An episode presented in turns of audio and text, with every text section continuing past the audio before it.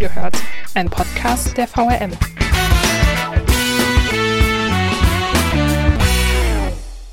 Endlich wieder Schule. Nach neunwöchiger Corona-Zwangspause startete am Montag der Schulbetrieb in Hessen für einen Großteil der Schüler wieder. Mit dem bisher bekannten Schulalltag hat das aber wenig zu tun. Wie die neue Schulrealität in Wiesbaden aussieht, wie die Schüler auf die neuen Regeln reagierten und wie es unserer Reporterin Anke Hollingshaus zwischen Lehrern, Eltern und Schülern ergangen ist, wir haben reingehört. Und damit herzlich willkommen zu einer neuen Folge von Reingehört. Mein Name ist Katharina Petermeier und wir blicken heute hinter die Kulissen des ersten Schultags nach der Corona-Pause. Nach neun Wochen ging es für die Viertklässler am Montag wieder zurück in die Grundschulen und auch an den weiterführenden Schulen herrscht jetzt wieder mehr Leben. In den vergangenen Wochen war der Schulbesuch dort nur den Abschlussklassen und das auch erst seit dem 27. April vorbehalten. Jetzt dürfen ab der vierten Klasse also alle wieder die Schulbank drücken und das müssen sie auch. Doch so richtig Vollbetrieb herrscht in den Schulen dann doch noch nicht, sondern eher ein Notbetrieb. Denn Corona ist aus dem Alltag noch nicht wieder verschwunden. Für die VRM war unsere Reporterin Anke Hollingshaus am Montag auf Schulhöfen in Wiesbaden unterwegs. Anke ist Reporterin in der Wiesbadener Lokalredaktion Schulen und Kitas. Das ist ihr Spezialgebiet. Und damit war sie in den vergangenen Wochen bei uns auch ganz besonders gefordert. Denn wenn die Schulen plötzlich geschlossen sind, Eltern zu provisorischen Lehrkräften mutieren müssen, dann braucht es jemanden, der auch in der Berichterstattung den Überblick behält und die Entwicklung einordnet. Daher bin ich sehr froh, dass sie heute hier ist und einen Einblick in ihre Arbeit gibt. Schön, dass du da bist. Hallo. Hallo. Hallo. Pünktlich zum ersten Schulgang warst du am Montag auf dem Schulhof der Jahnschule in der Karlsstraße. Wenige Stunden später hast du dir auch einen Eindruck davon gemacht, wie es dann beim Gymnasium der Elli-Holz-Schule aussah, am Platz der Deutschen Einheit, wie die mit der Situation umgegangen sind. Und heute, einen Tag später, wollen wir die Geschehnisse mal ein wenig Revue passieren lassen. Du hast dich im Vorfeld schon mit Lehrern, Eltern, auch mit Vertretern der Stadt auseinandergesetzt. Mit welchen Erwartungen bist du denn am Montag zur Schule gefahren? Ich bin gespannt hingefahren. Vor allen Dingen ähm, wollte ich wissen, gehen die Menschen eher ängstlich dorthin oder gehen sie eher in eine Art Aufbruchstimmung dorthin? Das war das, was ich, glaube ich, für am spannendsten gehalten habe an diesem Tag gestern. Wieso dieses Spannungsfeld? Worauf beruht das? Naja, man hört es ja auch im privaten Bekanntenkreis zurzeit. Es gibt viele, viele Leute, die sagen, oh, es muss jetzt endlich wieder losgehen. Und es gibt viele andere, die sagen, nein, ich halte es noch für zu früh. Ich finde es nicht gut, dass es wieder losgeht. Und genauso geht es wahrscheinlich auch Eltern, Lehrerinnen, Lehrern und den Kindern selbst auch. Nun ist es so, normalerweise beginnt der Redaktionsalltag für dich mit der Konferenz, meistens zumindest morgens um 10. Ähm, die Schule beginnt ein bisschen früher. Wie äh, sah der Morgen denn für dich aus? Ach naja, ich bin mit dem Fahrrad, ich wohne ja selbst in der Innenstadt, ich bin mit dem Fahrrad zur Jahnschule gefahren. Um 7.55 Uhr sollten wir da sein, der äh, Fotografenkollege Sascha Kopp und ich. Und ähm, wir waren schon ein bisschen früher da und ja, das war etwas früher als sonst, aber bin auch sonst nicht so eine Langschläferin. Ich habe selbst Kinder und da kann man nicht bis in die Puppen im Bett liegen. Ähm, auf die Schüler, das war ja vorher schon klar, warteten Schutzmaßnahmen. Ähm, was hat denn dich da auch erwartet? Auf was musstest du dich einstellen? Also erstmal habe ich jetzt immer, wenn ich Außentermine wahrnehme, was im Moment selten ist, weil ich viel im Homeoffice bin und das auch so gut finde, habe ich natürlich jetzt selbst immer eine Maske dabei. Die habe ich dann auch sofort am Schulhof aufgesetzt, weil ich gesehen habe, die ähm, Schulleiterin hatte auch eine und fast alle Kinder hatten auch Masken mitgebracht. Das war so das Erste, was anders war. Und dann, das geht mir aber in den letzten Wochen so, war ich sehr froh über dieses Wetter im Moment, weil es auch für die Kinder, glaube ich, alles sehr erleichtert hat, sich draußen auf einem sonnigen Schulhof an die neuen Regeln zu gewöhnen oder von denen überhaupt erst zu erfahren. Das heißt, der Schultag begann auf dem Schulhof und nicht im ja, Inneren, oder? Der begann auf dem Schulhof, der begann ein bisschen früher, also es sind ja Viertklässler gewesen, also eigentlich gar nicht mehr ganz so klein und die meisten von denen gehen bestimmt sonst alleine in die Schule. Und das war gestern bei manchen auch der Fall, aber viele, viele wurden von ihren Müttern gebracht. Das ist schon mal ein großer Unterschied zu sonst. Wahrscheinlich sind viele Mütter sonst auch arbeiten, aber jetzt vielleicht doch äh, zu Hause. Und in der Regel bringst du in der vierten Klasse dein Kind nicht mehr zur Schule, aber gestern war das so. Und dort wurde dann Tschüss gesagt, bei manchen Eltern mit eher bedenklicher Miene, bei anderen eher jetzt geh mal, ich wünsche dir viel Spaß. Dort begann es eigentlich und dann auf dem Schulhof selbst. Die Schulleiterin, die Frau Schalke, hatte die, hat die Kinder in Empfang genommen, hat jeden begrüßt. Der Hausmeister stand auch auf dem Schulhof und das war eigentlich eine sehr freundliche und sehr zugewandte Atmosphäre. Welche Schüler waren das denn, die da zusammenkamen? Waren das also, die ganzen Klassen? Oder? Nein, das waren die äh, alle vierten Klassen. Mhm. Ähm, die Janschule ist eigentlich dreizügig, hat also drei vierte Klassen normalerweise. Die mussten aber je Klasse in zwei Gruppen geteilt werden. Das heißt, es waren sechs Gruppen, äh, was die vierten Klassen betrifft. Plus, man hat ja seit einigen Wochen die Möglichkeit, Kinder zur Notbetreuung in die Schule zu schicken. Das heißt, das können auch erst Zweit- und Drittklässler sein, wenn deren Eltern bestimmte Voraussetzungen erfüllen. Mhm. Also in sogenannten systemrelevanten Berufen arbeiten oder aber äh, berufstätig und alleinerziehend sind. Das heißt, die Schule hatte jetzt äh, die Aufgabe, diese Viertklässler in sechs Gruppen zu sortieren und die Erst- bis Drittklässler noch in ihre jeweilige Notbetreuung zu bringen. Die waren aber nicht neu, sondern die Notbetreuung gibt es ja schon seit einigen Wochen. Mhm. Das heißt aber, die kamen jetzt vermutlich nicht alle auf einmal auf den Schulhof, oder? Nein, die, äh, nein, die äh, Erst- bis Drittklässler, das ist, glaube ich, an der Jahnschule nur eine kleine Gruppe, das sind insgesamt 20 mhm. Kinder.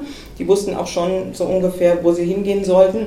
Und die anderen wurden dann in Gruppen willkommen geheißen. Und mhm. jeweils, wie gesagt, eine Klasse, Klasse 4a ist jetzt 4a1, 4a2, also die sind jetzt in zwei Gruppen A höchstens 15 Kinder mhm. ist, glaube ich, erlaubt, aber ich denke, die Klassen sind etwas kleiner, vielleicht A12 oder so. Mhm.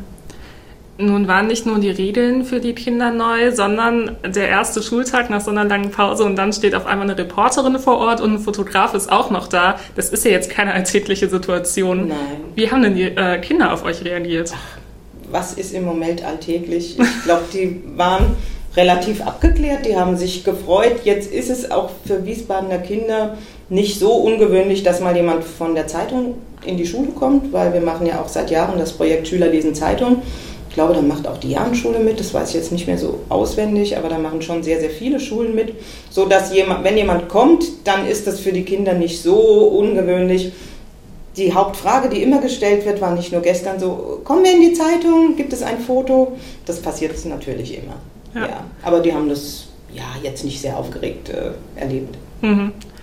Und viele sind ja auch in die Zeitung gekommen. Der Fotograf hat ganz viele Bilder geknipst und mhm. eines ähm, ist entstanden auf dem Schulhof. Da waren ganz viele kleine rosafarbene Markierungen, die mit offenbar Straßenkreide auf dem Schulhof angebracht wurden und hinter diesen rosanen Linien standen die Kinder mhm. im gebührenden Abstand zueinander. Mhm. mhm. Wie ist dieses Bild entstanden? Mm, dieses Bild, äh, äh, das könnte jetzt wahrscheinlich der Sascha Kopp besser erklären als ich, wie das genau entstanden ist, weil wir auch eben zeitlich parallel gearbeitet haben. Hat er die äh, Kinder fotografiert und ich habe zeitgleich vielleicht mit dem Hausmeister gesprochen oder so. Aber ich glaube, die haben wirklich sehr, sehr gut das alles vorher vorbereitet. Das hat auch der Hausmeister erzählt.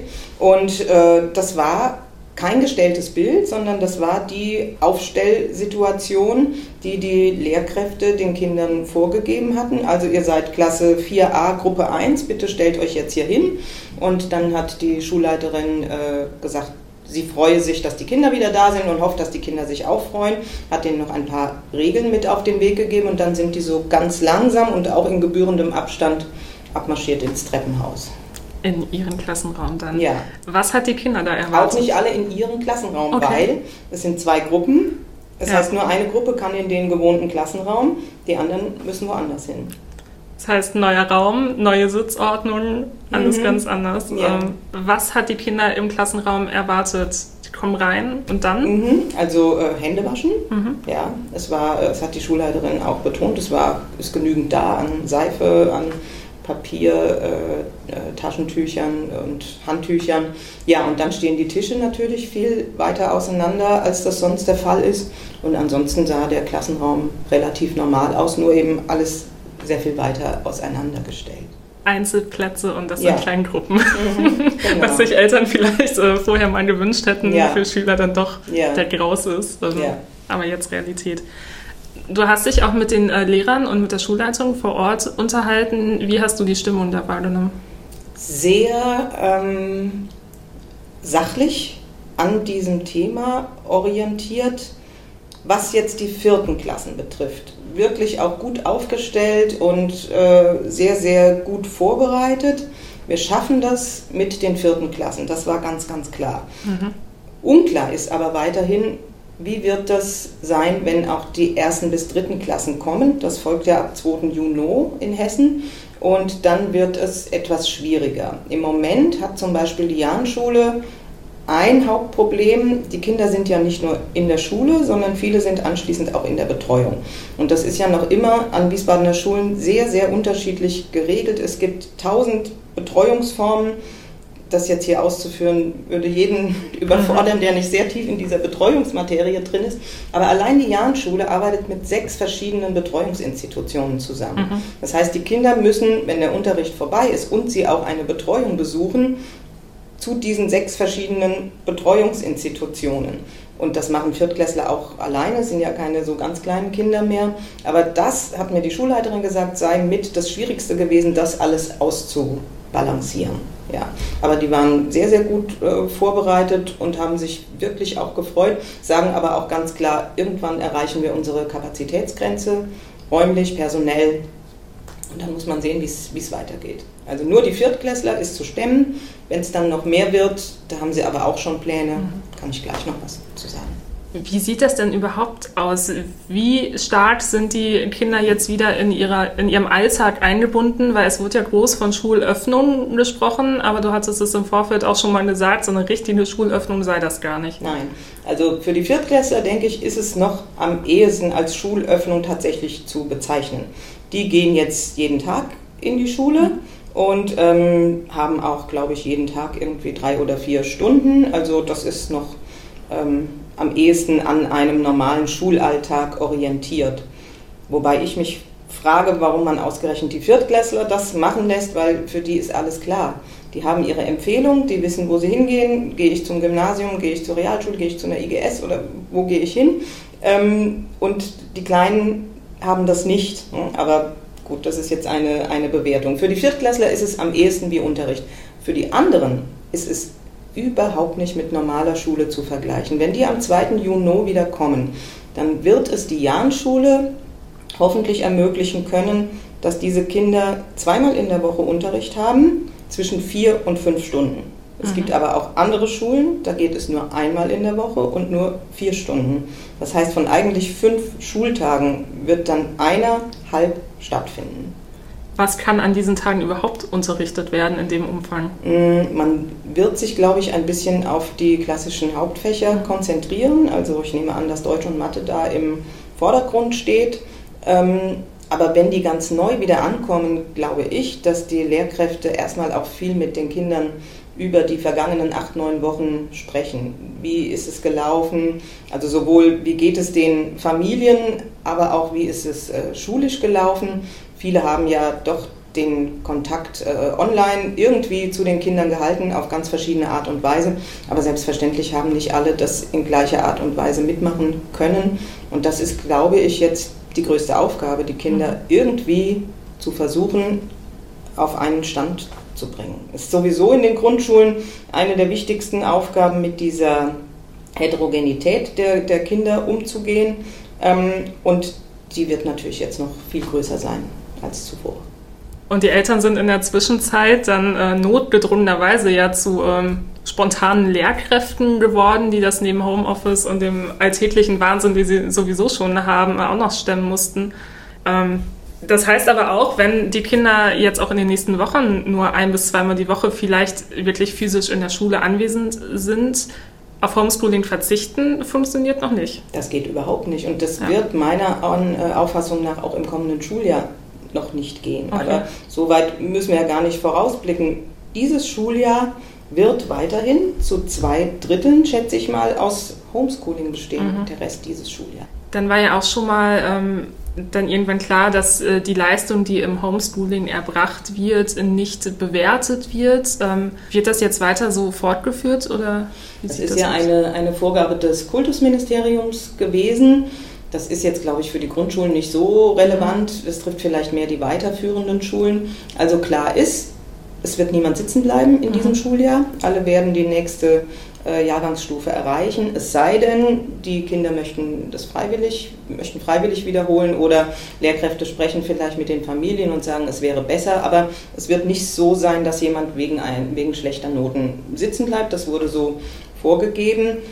Wie man das insgesamt dann alles wieder auffangen will, und die Kinder irgendwie auf einen Standard bringen will, ich glaube, da, das weiß noch überhaupt niemand, mhm. wie man das machen soll.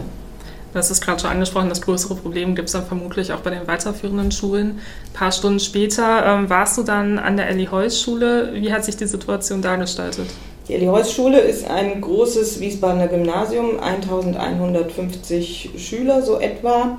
Dort haben wir eine, äh, mehrere achte Klassen getroffen weil die müssen ganz anders agieren. Die haben ja Klasse von, geht ja von der Klasse 5 bis zur Oberstufe. Die Oberstufe war ja länger schon wieder da. Es fanden ja auch Abiturprüfungen statt und so. Aber die Jüngeren, die haben die jetzt tageweise aufgeteilt. Also gestern am Montag durften die Fünfer kommen und die Achter. Und okay. dann haben der Sascha und ich uns überlegt, die Fünfer, die sind vom Alter zu dicht an den Viertklässlern von der Jahnschule, also wollten wir etwas ältere Schüler gerne äh, kennenlernen. Das war dann auch so und natürlich verhalten sich Achtklässler anders als Viertklässler. Ja. Da hat der Schulleiter dann schon mal im Hausflur gerufen, hallo, hallo, Abstandsregeln einhalten, weil die haben sich auch jetzt die meisten wohl lange Zeit nicht gesehen und ähm, haben sich dann vielleicht doch anders begrüßt, als man sich begrüßen sollte in diesen Zeiten. Aber das, das ist halt so. Dabei wurde ja im Vorfeld diskutiert, ähm, ob man nicht die Älteren eher zur Schule zulassen sollte, weil sie sich ja am ehesten an die Regeln anpassen könnten. Also ich denke, eigentlich, wenn die dann angekommen sind in der Schule, mhm. ist das auch so. Also das war wahrscheinlich diese Begrüßungssituation, weil wir haben später dann, da hat der Sascha Kopp auch ein tolles Bild von einem Klassenraum runter auf den Schulhof gemacht und da standen die wirklich in Grüppchen, aber weit auseinander, also mhm. die einzelnen Personen weit auseinander. Da haben sie sich dann gut dran gehalten. Aber Lehrer haben natürlich mit Achtklässlern dann auch andere Diskussionen. Da es gibt ja keine Pflicht zum Mundschutz mhm. und der Schulleiter hatte dann appelliert auch an einen Schüler, hallo Mundschutz und dann hat er ihm direkt gesagt, es gibt keine Pflicht, keine Pflicht dazu.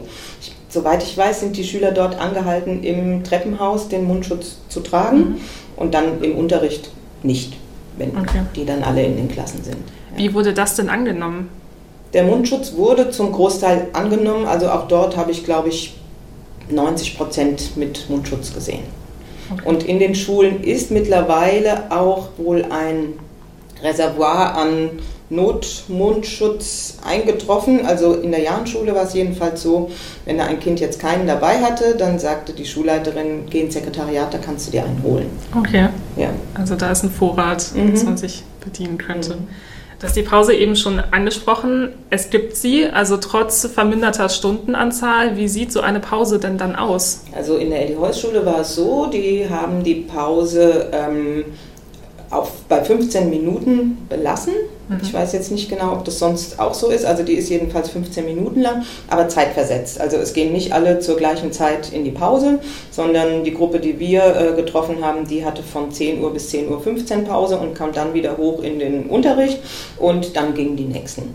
Mhm. Ja, also das ist ja eine große Schule, auch mit einem großen Schulhof und die hatten genug Platz. Und hatten da trotzdem mal die Gelegenheit, sich nach einer Zeit wieder auszutauschen. Ja, ja, ja.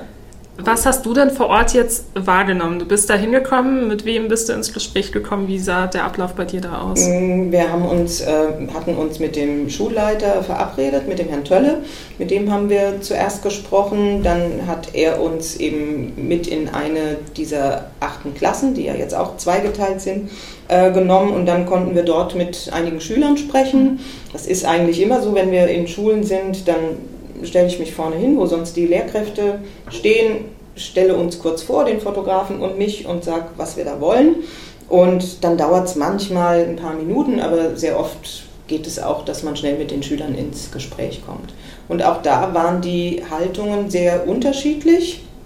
Also es gab ein Mädchen, die hat sich gefreut, dass jetzt wieder Schule ist, obwohl sie sich mit drei Mitschülerinnen kurz geschlossen hatte und die hatten so eine Lerngruppe gegründet online und ein Junge, der wäre, glaube ich, lieber noch länger zu Hause geblieben, weil er sagt, er kann da ruhiger arbeiten. Also das ah, okay. war jetzt nicht, weil er keine Lust hatte oder so, sondern das gibt es eben auch. Das sind ja auch ganz neue Lernerfahrungen, ja. die die Kinder da ja. sammeln. Ja. Nun war ja die Aufregung generell auch recht groß, weil man äh, wissen wollte, wie läuft das denn alles jetzt an dem ersten Tag ab. Wir haben auch online einfach viele Leser, die da auf den Text warten. Ähm, gewisser Druck kommt da ja vermutlich dann auch auf, dass der Text dann äh, fertig werden muss. Äh, wie ging es für dich danach weiter? Ich bin danach wieder mit dem Fahrrad nach Hause gefahren, also nach der Elli-Heuss-Schule. Zwischen beiden Terminen war eine kleine Pause. Mhm. Da war ich im Kurpark spazieren. und dann bin ich wieder nach Hause gefahren. Wie gesagt, ich wohne ja in der Innenstadt meine beiden Töchter sind ja zurzeit auch zu Hause, da machen wir auch Homeschooling, 10. Klasse, 3. Klasse.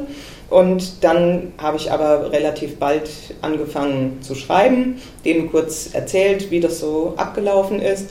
Und dann, ja, muss man in so einem Fall, wenn man jetzt von einem Termin zurückkommt, muss man ja nicht mehr groß recherchieren, sondern mhm. das hat man vorher gemacht und die, die Fakten liegen alle auf dem Tisch. Und dann habe ich das am iPad, wo ich im Moment hauptsächlich dran arbeite zu Hause, am Wohnzimmertisch geschrieben. Mhm. Und online ging die Diskussion dann auch schon ziemlich schnell los äh, mit genau diesem gemischten Bild, äh, das du auch geäußert hast. Mhm. Ähm, unter anderem hat Lea Golondrina kommentiert, sowohl die Jahrenschule als auch die Ellie Heuss Schule scheinen vorzüglich vorbereitet. Freut mich für die Kinder, auch wenn weniger kreativ gearbeitet werden kann und man den Freunden und Lehrern nicht zu nahe kommen darf. Besser als das einsame Homeschooling. Dahingehend hat aber Sabine Wallauer geschrieben, fünfmal Schule bis zu den Ferien, das Homeschooling klappt super, was soll dieses Risiko, frag ich mich. Als ob an diesen fünf Tagen was Wichtiges bei rauskommt. Völlig unnötig. Sind die zweite Frau jetzt meint, das ist, sind nicht die Viertklässler von gestern, mhm. weil die gehen ja jetzt häufiger zur Schule, mhm. sondern das sind die, die dann noch kommen, erst bis Drittklässler.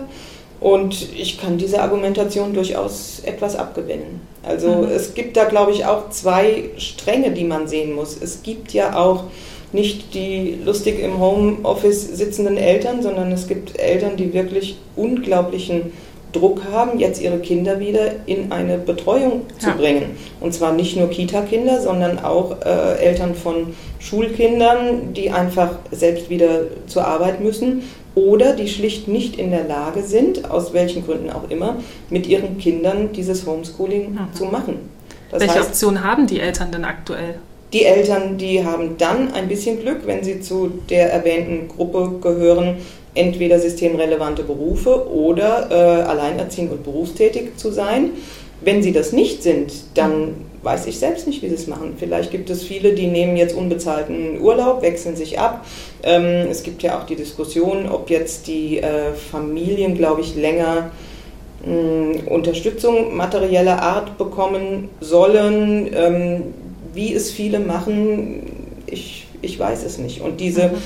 also vorgegeben vom Kultusministerium ist für weiterführende Schulen, glaube ich, acht Präsenztage noch vor den Sommerferien für die Kinder in der Schule zu haben. Das habe ich auch gestern mit, der, mit dem Leiter der Elli Heuss Schule besprochen. Das kriegen die gerade so hin. Acht mhm. Präsenztage, gut, so lang zu den Sommerferien ist es jetzt auch nicht mehr. Ja. Also schulisch ist vollkommen klar, bringt das eigentlich überhaupt nichts. Mhm. Da bin ich mir sehr sicher. Also auch ein Achtklässler, mit dem ich gesprochen habe, der hat gesagt, wir haben jetzt in dieser Zeit zu Hause sehr wenig Neues gelernt. Wir haben ganz viel wiederholt, was ja auch wichtig ist, aber der Stoff der achten Klasse, der ist nicht fertig, also so mhm. wie er sonst in der Schule gewesen wäre.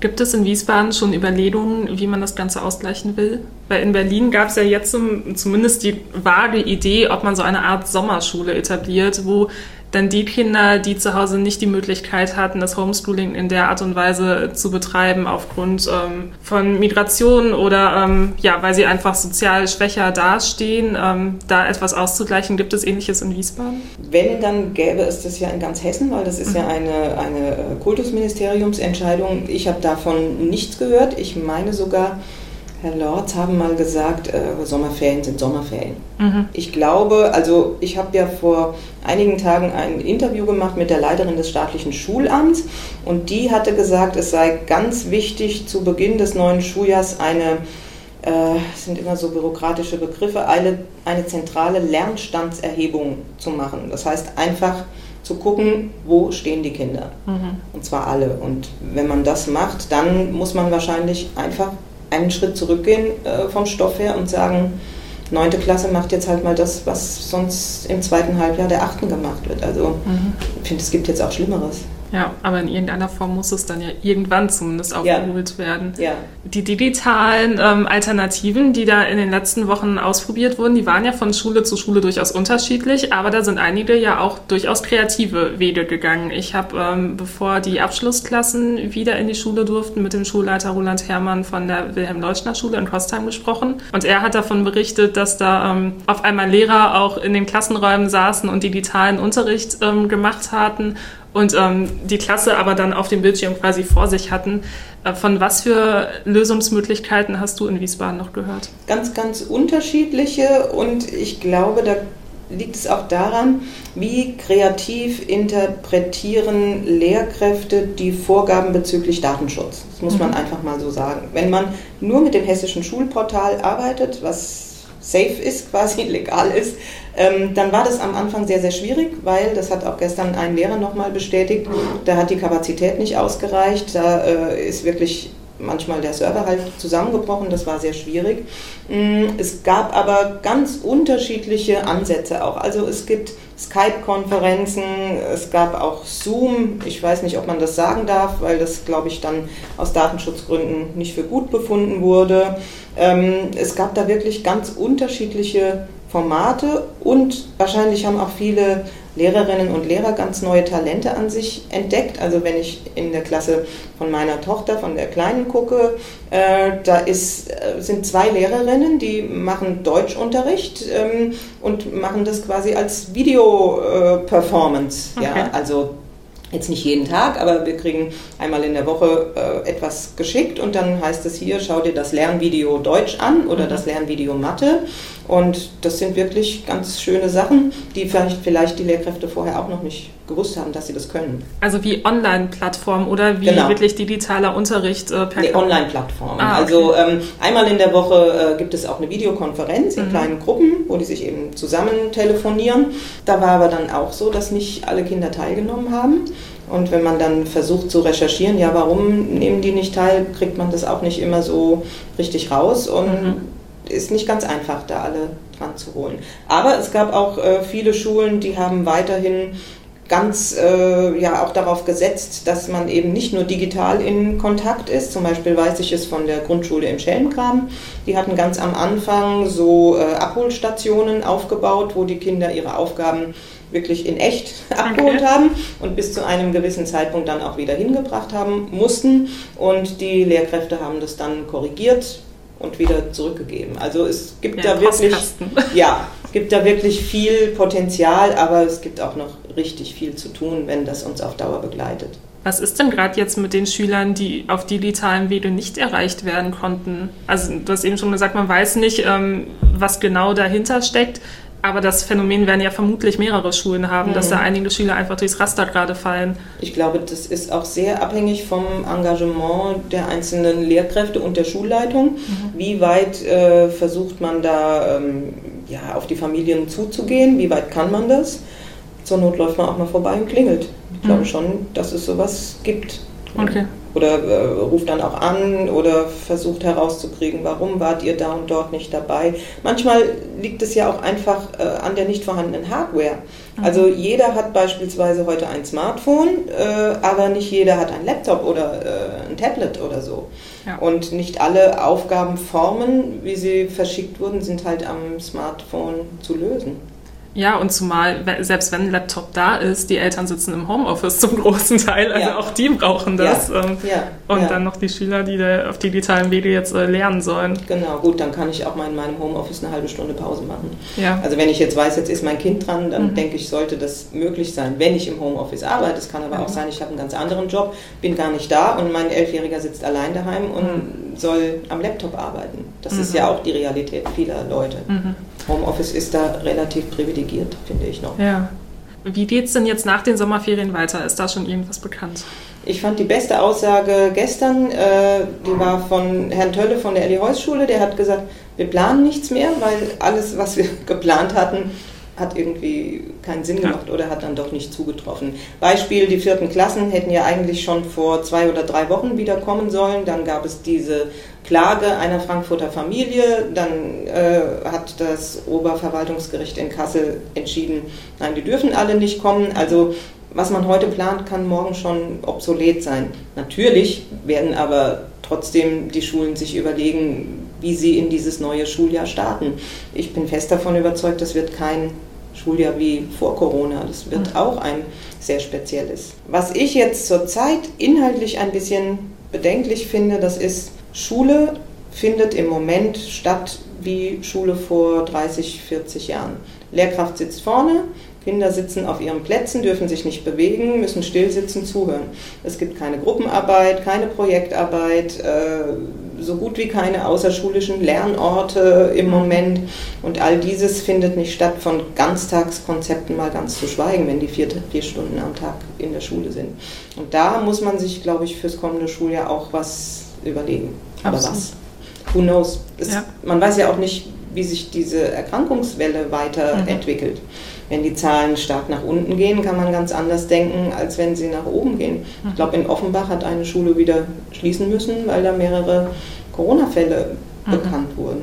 Das weiß man halt nicht. Ja, du hast eben auch schon gesagt, gerade mit diesen ähm, Klagen, die es da auch gab, äh, ob Viertklässler jetzt wieder zur Schule gehen oder nicht. Ähm, das waren ja auch alles sehr spontane Entwicklungen. Ähm, und ich erinnere mich noch sehr gut, als du vor etwa eineinhalb Wochen zu mir gesagt hast, du brauchst dich noch gar nicht auf das Thema vorbereiten, da tut sich sowieso noch eine ganze Menge.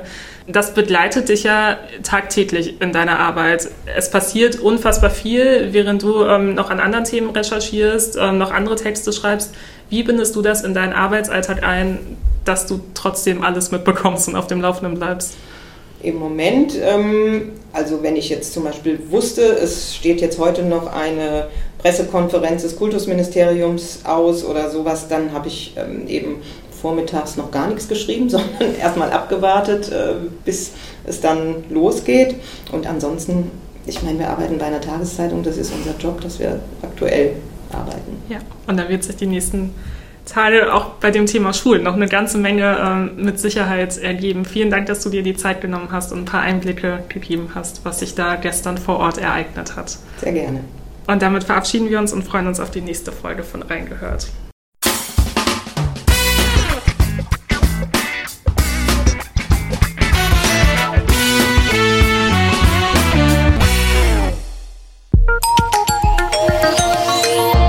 Ein Angebot der VRM.